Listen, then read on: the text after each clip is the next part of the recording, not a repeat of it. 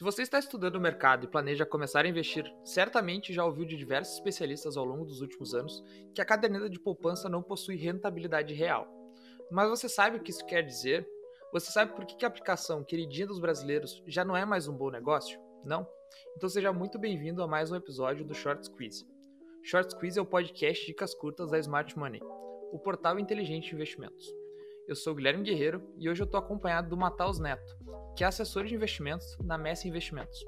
Ei, Mataus, tudo bem contigo? Tudo bom, Guilherme? Prazer falar contigo, tudo bem? Tudo ótimo por aqui também. Eu agradeço muito a sua presença nesse episódio do Short Squeeze, Mataus. E eu queria saber se tu podia compartilhar um pouquinho conosco, um pouquinho sobre quem tu é e a tua trajetória no mercado financeiro rapidamente, só para o nosso ouvinte conhecer um pouquinho. Claro, eu sou assessor de, de investimentos aqui da, da. Estou uh, no mercado há basicamente três anos. Minha formação acadêmica é na área de administração e finanças. Uh, comecei há muito tempo atrás, ainda no Banrisul. Passei por outras instituições multinacionais antes de, de entrar na Messen. E hoje atendo uma carteira de clientes uh, com basicamente 60, 70 famílias aí, espalhadas pelo Brasil inteiro e alguns morando fora do país também. Muito bom. No Short Quiz de hoje, o Matheus vai nos explicar melhor por que a caderneta de poupança, a aplicação financeira mais popular do Brasil, se encontra tão desvalorizada e por que hoje ela é uma das piores alternativas de investimentos disponíveis no mercado. Confira.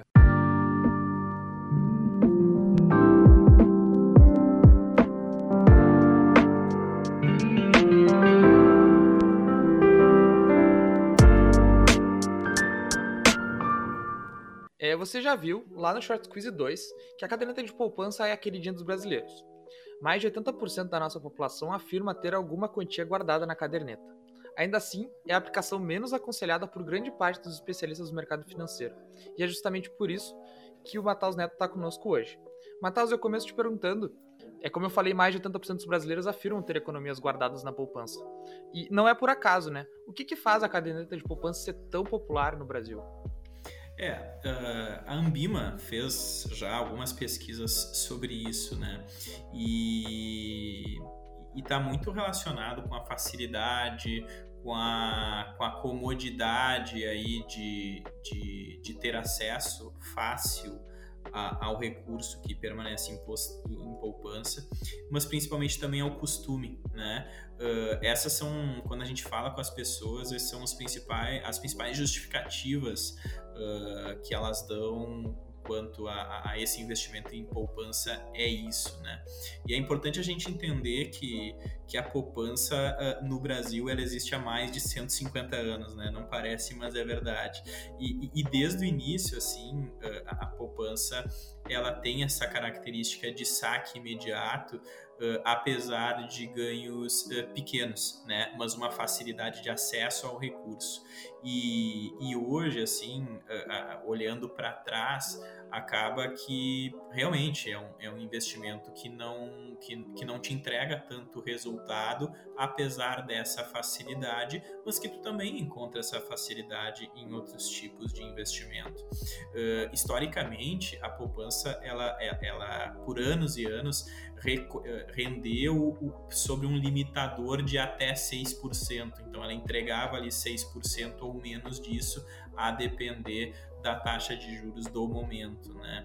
E, e, e assim, ela é uma, uma aplicação que ela é super simples, ela tem um, um baixo custo de entrada. Os bancos por muito tempo incitaram isso aos clientes, né? Tu ia abrir uma conta corrente junto já abrir uma conta poupança. Uh, tem a, essa facilidade que é a, a não tributação uh, uh, de, de imposto, mas mais do que isso, né? Nós brasileiros sempre escutamos a influência da família quanto a isso e, e, e que pô, tem que investir em poupança, mas é porque lá atrás era um dos únicos meios que as pessoas tinham acesso, né? O mercado financeiro, a gente sempre teve um problema no Brasil sobre cultura financeira ser muito baixa, nós não somos ensinados sobre isso, e se a nossa geração aí na casa dos 30, 40, uh, 25 anos de idade não é ensinada sobre isso, Imagina pô, os nossos pais, né? Na, pessoal na faixa de 60, 70 anos, muito menos em outras épocas do Brasil. E por isso que a poupança se popularizou tanto uh, entre a década de 60 em diante, né? E a situação da poupança hoje é de rendimento negativo, né, Matheus? Mas essa situação ela não foi real sempre, né? Ela já foi uma aplicação que pagava bem melhor do que paga hoje, né? Sem dúvida, sem dúvida. A poupança, uh, na época, principalmente no início da década de 90, ela chegou a bater ganhos mensais de 40% a 50%, porque ela tinha ali um indexador uh, atrelado à, à, à, inflação daquele momento, né?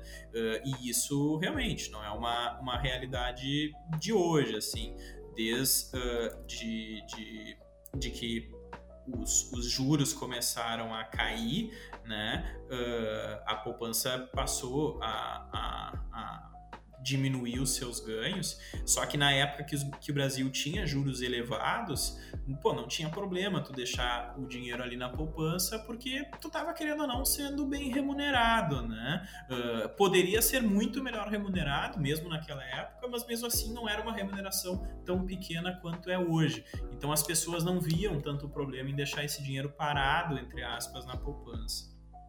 E muitas pessoas que aplicam o seu dinheiro na poupança, como tu falou, justamente pela questão da praticidade, né? Que é um rendimento muito fácil de se fazer. Muitas vezes tu abre uma conta corrente e tu já recebe uma conta poupança junto ali do banco.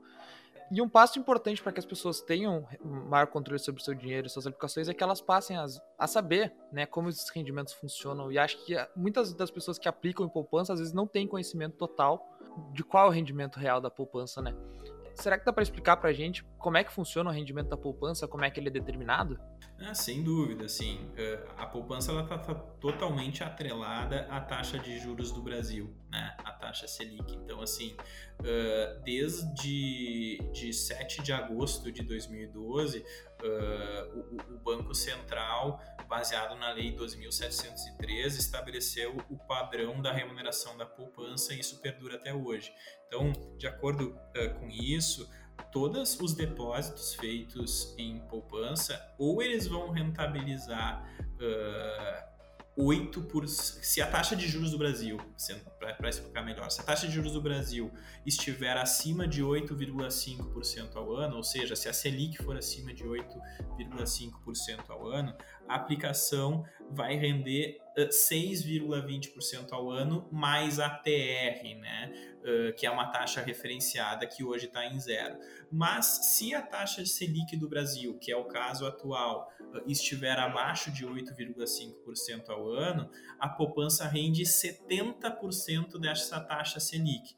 Então, assim, dá para ser como praxe aí pela taxa de juros atual do Brasil, que a característica da poupança hoje é rentabilizar 70% da taxa Selic mais a TR, que hoje mais uma vez ela é negativa, é, ela tá uh, zero, né?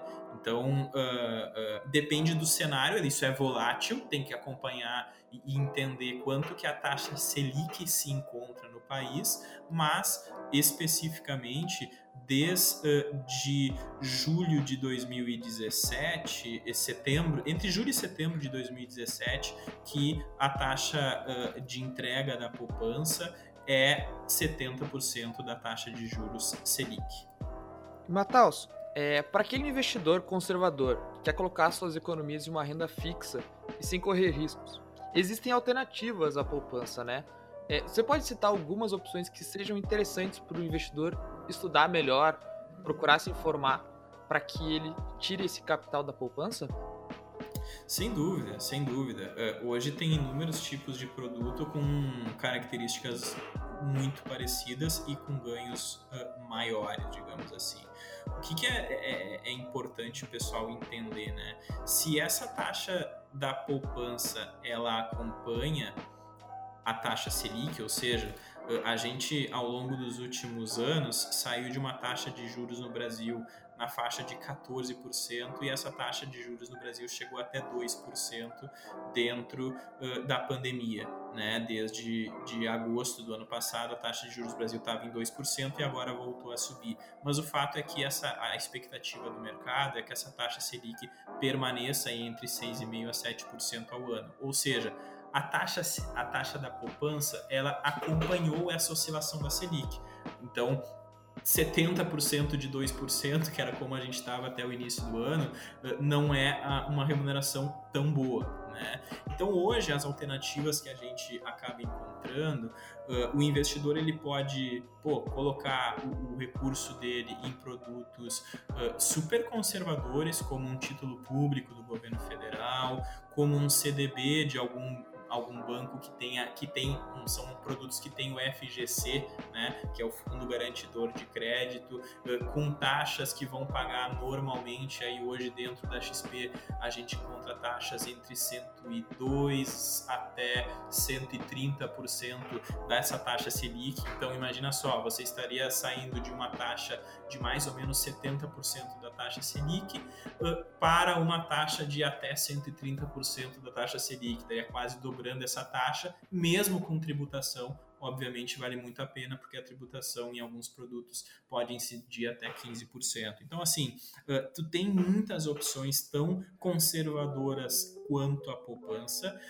e de taxas melhor, melhores que ela. Quase que unânime aí que todas as taxas que tu vai encontrar no mercado são melhores que, a, que as taxas de poupança.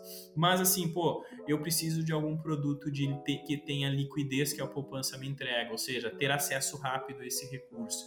Então, daqui a pouco você vai conseguir encontrar no mercado um fundo de investimento de renda fixa com perfil conservador, com uma oscilação bem baixa e que vai conseguir te entregar em torno de 105 a 115% do CDI. A gente consegue esses produtos dentro da própria XP, da plataforma da, da, da XP Investimentos.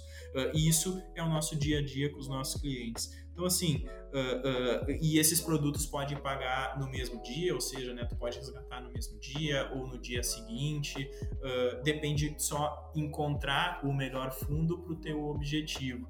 E, então, assim, tem sim muitos produtos, a maioria que, que, que dos produtos que a gente consegue dentro da plataforma da XP para clientes conservadores, olha, eu não vou dizer que todos, porque seria. Uh, uh, isso pode ter algum que não está pagando mais que a poupança, mas quase que vai, pelo menos 95, 98% dos produtos vão estar tá pagando mais que a poupança, sem dúvida alguma. Aí o ponto é entender, pô, qual que é a liquidez que tu vai ter acesso ao recurso, ou seja, quanto tempo tu consegue resgatar isso. E eu acho que é importante a gente falar de rentabilidade real para o ouvinte e contextualizar um pouquinho. É, no ano de 2020, a poupança ao todo ela rendeu 2,11%, enquanto a inflação oficial do Brasil, o índice oficial da inflação IPCA, ficou em 4,59%, né, Matheus? Isso é uma diferença brutal. O dinheiro basicamente se desvalorizou ao longo do ano. Perfeito, perfeito. Assim, hoje a inflação, né, o aumento de preços uh, aí que a gente encontra, uh, ele é alto e é um custo que o, que o consumidor normalmente é o custo do dinheiro, a gente costuma dizer, né? Não, a gente não enxerga isso no nosso dia a dia porque a gente não tem um boleto para pagar. Mas sem dúvida nenhuma, se você tem mil reais Uh, se, pô, se, vamos pensar assim, eu tinha mil reais no dia 1 de janeiro de 2020 para comprar X produtos. Lá no final, eh, em dia 31 de dezembro do mesmo ano, 31 de dezembro de 2020, você tinha que ter pelo menos aí uns mil e cinco reais para comprar os mesmos produtos, em torno disso, né? Fazendo uma conta breve aí. Então, querendo ou não, a poupança uh, uh, te entrega um resultado abaixo disso, porque dentro desse mesmos mil reais, se tivesse mil reais em poupança, tu teria mil e dois uh, reais, mi, desculpa, mil e, e, e, e vinte reais. E, e, os produtos que tu compraria estariam custando, eu, eu disse mil e cinco, antes mil e cinquenta reais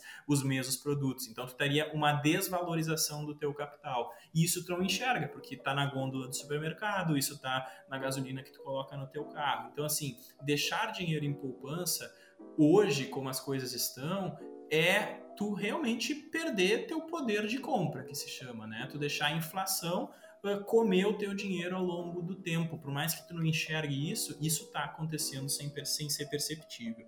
Excelente, Mataus. E o Short Squeeze vai ficando por aqui. Espero que você tenha aproveitado esse bate-papo sobre a poupança e que ele tenha sido valioso para você. Eu quero ainda agradecer a presença do Mataus Neto nesse episódio. Mataus, foi um prazer te receber aqui no Short Squeeze. Muito obrigado pela presença. Obrigado eu pelo convite, sempre estarei disponível aí para o que precisar e é mais uma vez um prazer falar contigo. É, o Short Quiz tem um episódio novo semanalmente, trazendo conteúdo toda quinta-feira para te deixar cada vez mais familiarizado com o mercado de investimentos. Até o próximo episódio. Tchau!